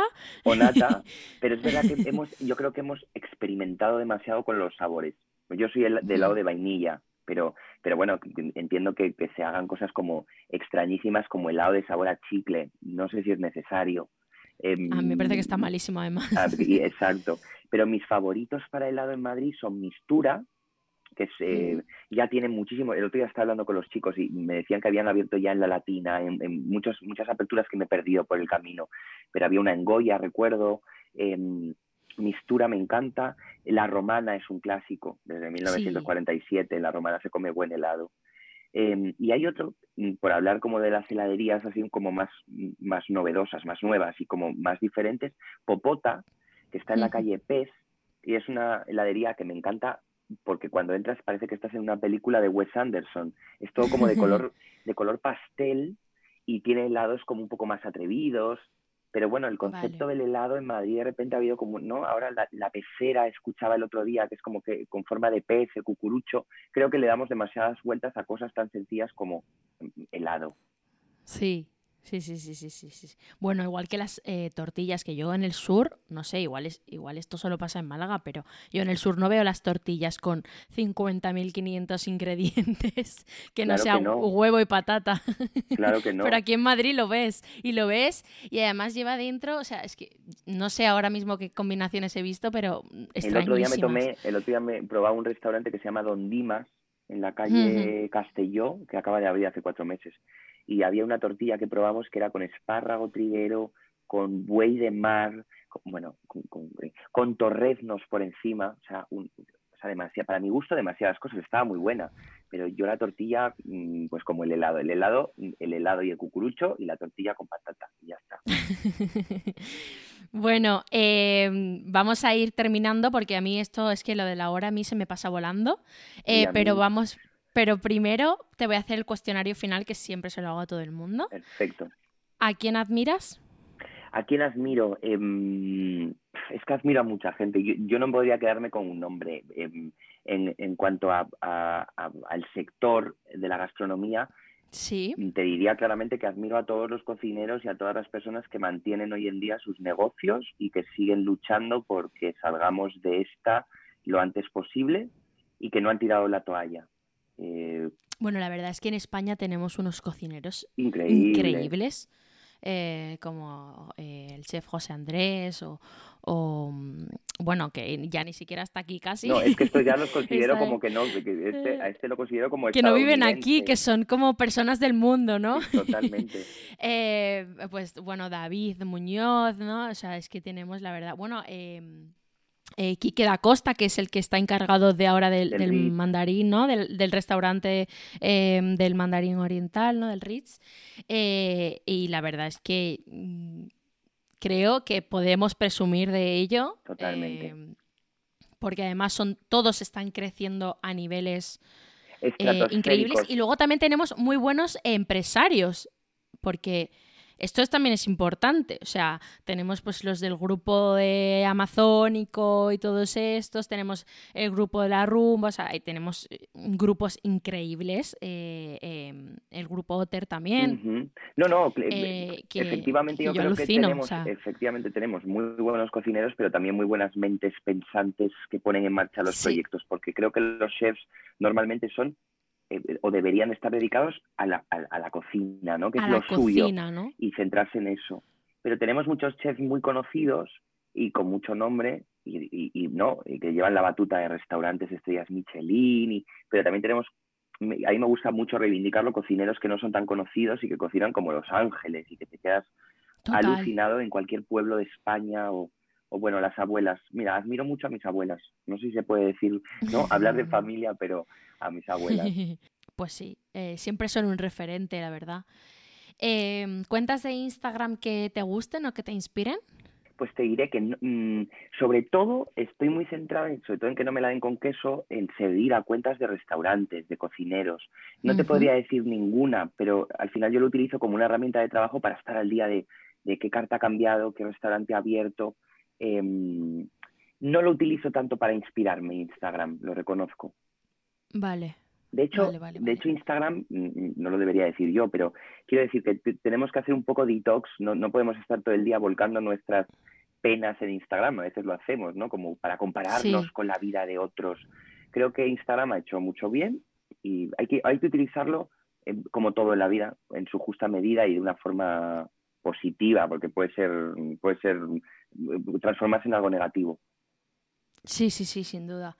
Eh, ¿Alguna serie, documental, libro o película que hayas visto recientemente o pues que hayas leído y te guste? No soy nada de series, no, no, no consigo engancharme, hay alguna que sí, pues, pero, pero no soy nada de series, me encantan los documentales.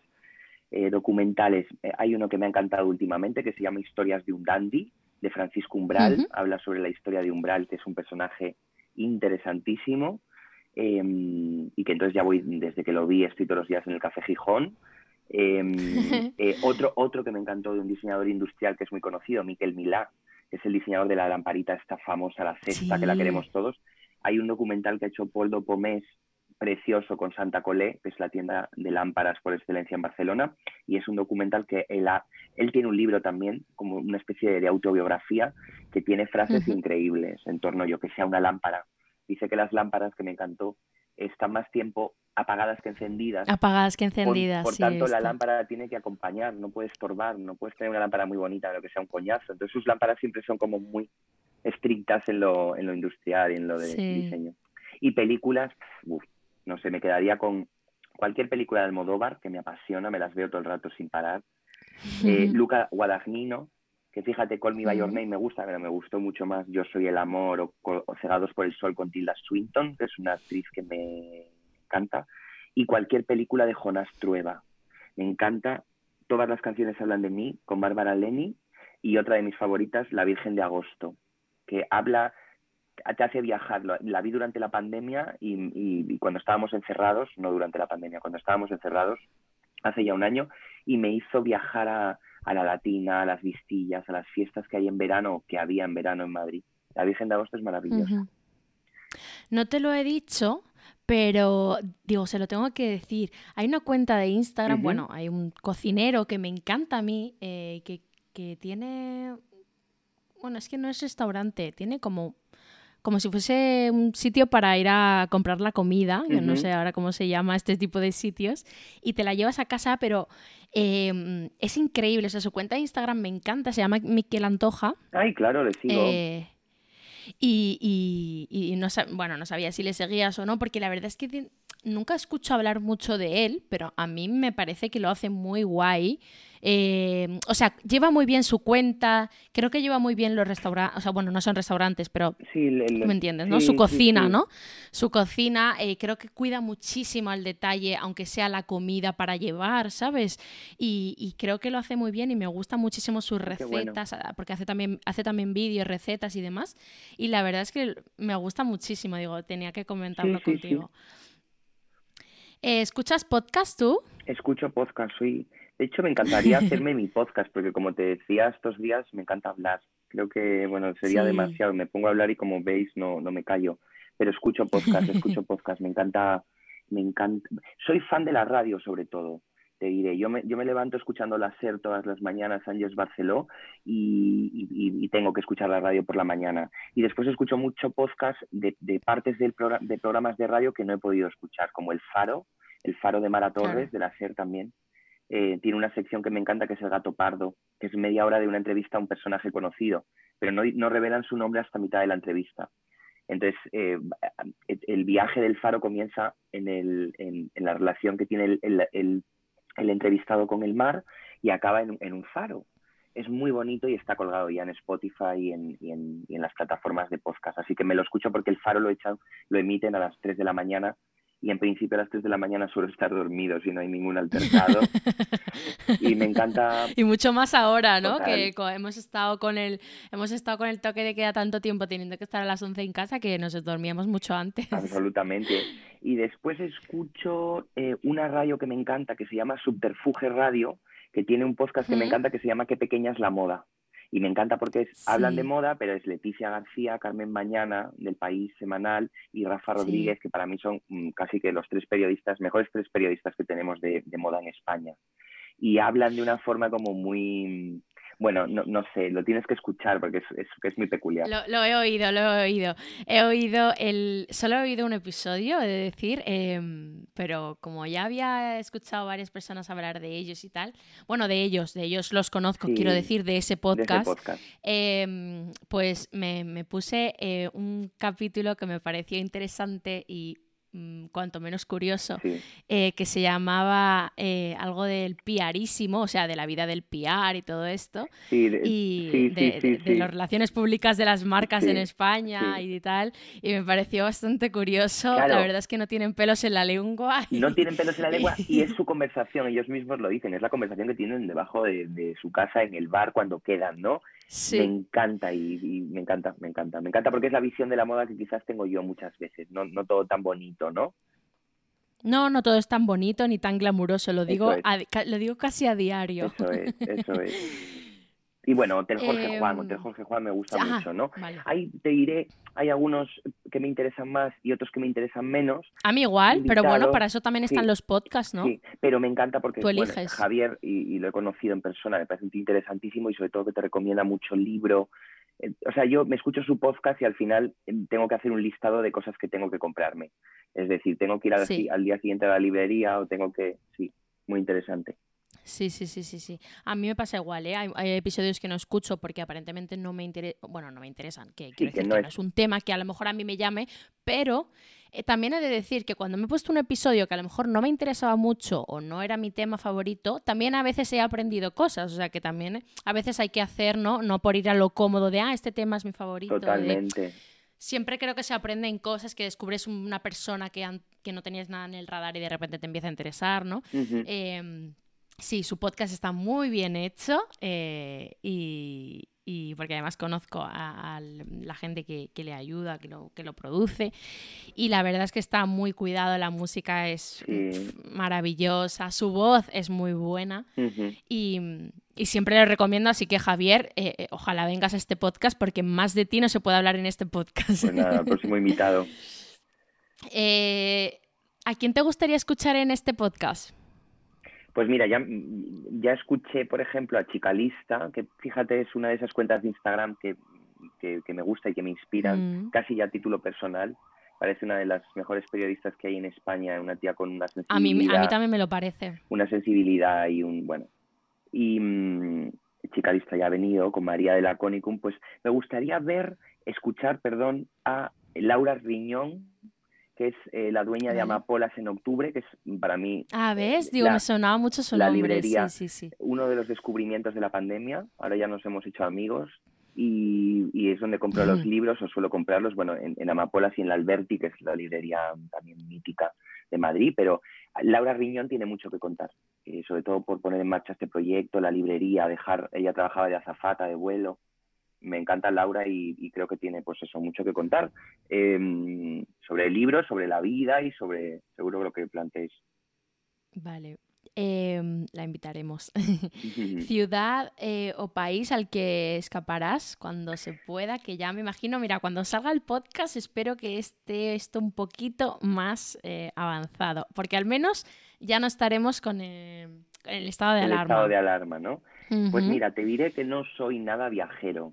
Em, es decir, me gusta viajar, disfruto cuando viajo, pero escuchaba el otro día, precisamente en la radio, una conversación que me interesó mucho, que era, no, hemos llegado ya a un punto en el que parece que tenemos que viajar por obligación, que tenemos que irnos lejos, que tenemos que compartirlo.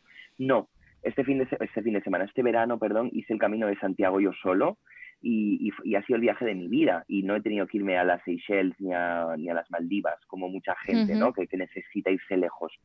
Eh, me encantaría irme a volver a París, a Londres, a, Roma, que es una ciudad que me apasiona, pero no tengo una avidez por el viaje estratosférica. Estoy bien donde estoy, me encanta Madrid, me encanta tener cerca a mi familia también. Qué em, guay. No le pido tampoco a la vida muchísimo viaje, no. Eh, entonces, ¿te puedo preguntar si tienes hotel favorito? Sí, claro.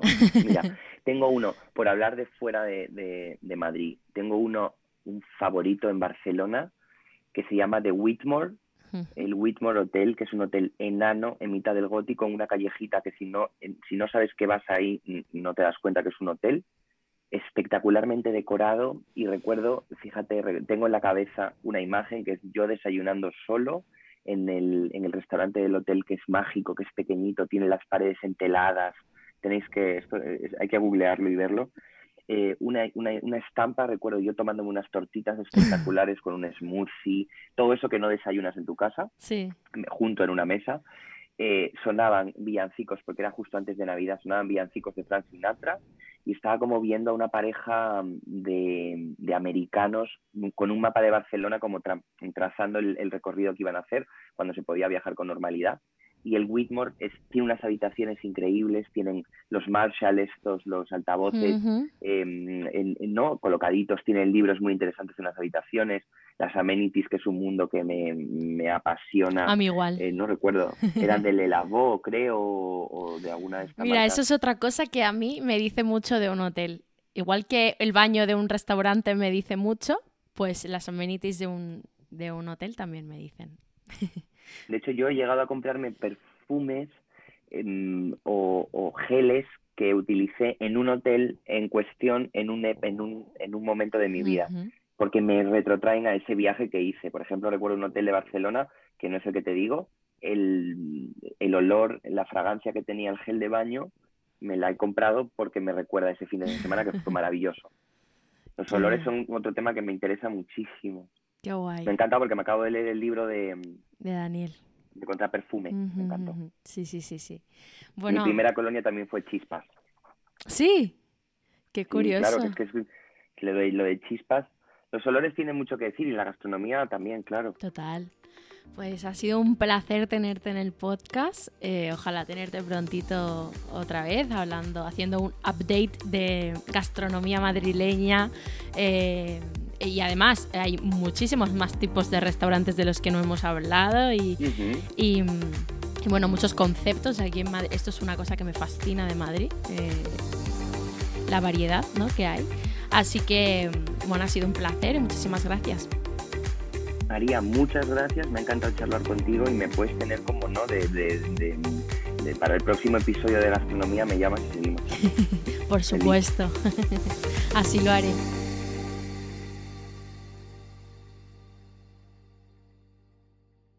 Facebook has invested $13 billion in teams and technology to enhance safety over the last five years. Over the last few months, they've taken down 1.7 billion fake accounts. Learn more about their ongoing work at about.fb.com/safety.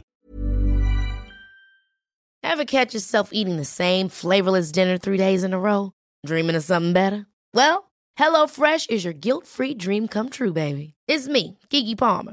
Let's wake up those taste buds with hot, juicy pecan crusted chicken or garlic butter shrimp scampi. Mm. Hello Fresh.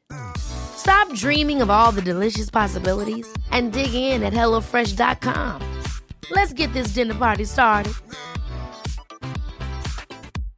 How would you like to look five years younger? In a clinical study, people that had volume added with Juvederm Voluma XC in the cheeks perceived themselves as looking five years younger at six months after treatment. Look younger, feel like you. Add volume for lift and contour in the cheeks with Juvederm Voluma XC. Reverse signs of aging by adding volume to smooth laugh lines with Juvederm Volure XC. For important safety information and to find a licensed specialist, visit juvederm.com. That's J U V E D E R M.com. Not for people with severe allergic reactions, allergies to lidocaine, or the proteins used in Juvederm. Common side effects include injection site redness, swelling, pain, tenderness, firmness, lumps, bumps, bruising, discoloration, or itching. There's a risk of unintentional injection into a blood vessel, which can cause vision abnormalities, blindness, stroke, temporary scabs, or scarring. Talk to a licensed specialist to find out if it's right for you. Even when we're on a budget, we still deserve nice things. Quince is a place to scoop up stunning high end goods for 50 to 80% less than similar brands. They have buttery soft cashmere sweaters starting at $50, luxurious Italian leather bags, and so much more.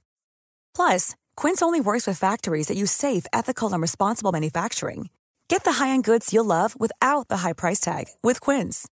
Go to quince.com slash style for free shipping and 365-day returns.